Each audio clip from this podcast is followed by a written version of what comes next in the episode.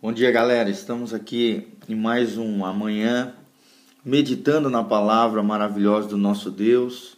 Hoje, lendo o livro de Efésios, capítulo 4, de 30 a 32. Efésios 4, de 30 a 32. A Bíblia diz: E não entristeçais o Espírito Santo de Deus, no qual fostes selados para o dia da redenção, e toda amargura, e ira, e cólera, e gritaria, e blasfêmia sejam tiradas dentre vós com todo o mal.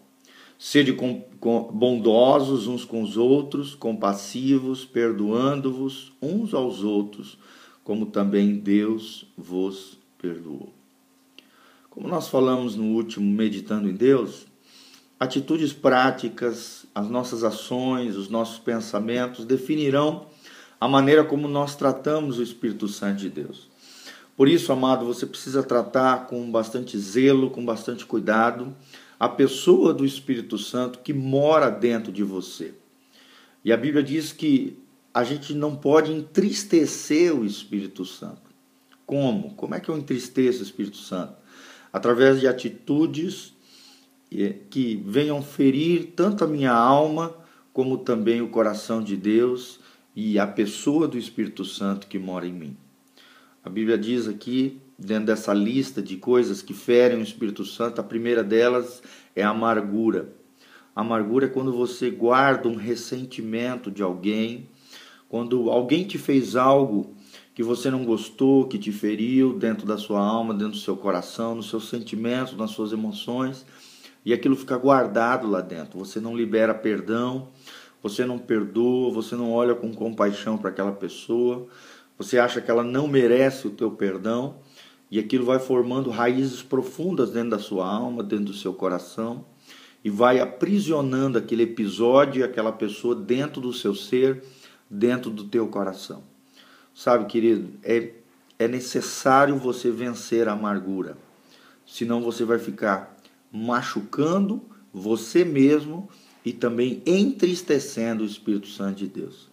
Para vencer a amargura, nós precisamos liberar perdão. Libere perdão para as pessoas que te feriram. Mesmo se elas não merecem, mesmo se, se aquilo que ela te fez foi algo horrendo, você necessita liberar perdão. Perdão não é, ele não é condicional, ele é incondicional.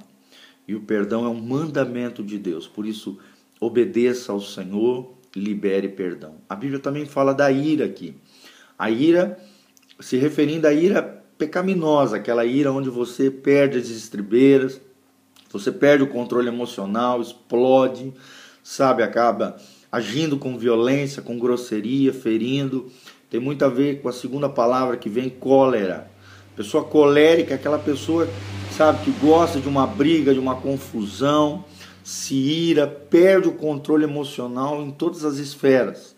Acaba falando besteira, fazendo besteira às vezes até é, agindo com violência terrível sobre as pessoas, agredindo fisicamente, se não agredindo verbalmente. Isso é uma característica de alguém que é carnal.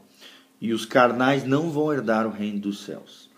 Por isso você precisa vencer isso dentro de você, através do poder de Deus, da submissão à palavra de Deus e a Jesus Cristo. Não aceite a ira como algo comum e normal na sua vida. A ira precisa ser subjugada pelo poder de Deus e pela obediência à palavra do Senhor. Sabe? Subjugue a sua ira, subjugue a sua cólera, subjugue toda e qualquer gritaria. A Bíblia usa essa palavra nesse texto, porque Deus sabe que quando você se ira, você se encoleriza e você sai falando besteira e ferindo pessoas com seus lábios. A tua boca foi feita para ser uma bênção, e não um poço de maldade e muito menos para praguejar e amaldiçoar pessoas. Muito menos falar palavrão, que nós já falamos no Meditando em Deus sobre isso. É o que a Bíblia chama de palavra torpe, ou seja, palavra podre. Um crente falar palavrão é uma aberração. Sabe, isso não pode existir na sua vida, nem na minha vida.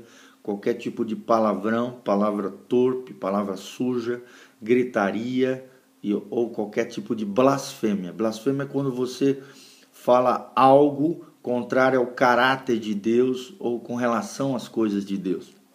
você sai metendo a boca nas coisas de Deus, profanando, ou seja, é, sujando algo que é puro, que é límpido, que é maravilhoso, que é o próprio Deus. Agora, olha que interessante: começa com a amargura, depois vai para a ira, depois a cólera, gritaria e por último a blasfêmia. A blasfêmia é o estado mais horrendo de coração de alguém que está entristecendo o Espírito Santo e se não for tratado isso, o Espírito Santo com certeza vai embora dessa alma, dessa vida e abandona realmente porque a pessoa não quer nada com Deus, não se arrepende, endurece seu coração e Deus não aceita esse tipo de atitude na vida de um crente. Precisamos mudar, precisamos, sabe, destruir esse tipo de atitude da nossa vida, do nosso coração, como tirando de dentro de nós, de fora de nós, aonde estivermos, aonde vivemos, aonde passarmos, isso não pode fazer parte do nosso ser. E a Bíblia diz: tirai isso de vós, com todos os males que fazem parte dessas atitudes. Ou seja, quando você pratica esse tipo de atitude, o mal invade você, destrói a tua alma e, e destrói terrivelmente as pessoas que estão ao redor. Mas a Bíblia diz que nós devemos ser é, bondosos, compassivos, ou seja, misericordiosos, pessoas de compaixão, pessoas que praticam bem, pessoas que agem com bondade, e pessoas que liberam perdão, como Cristo nos perdoou.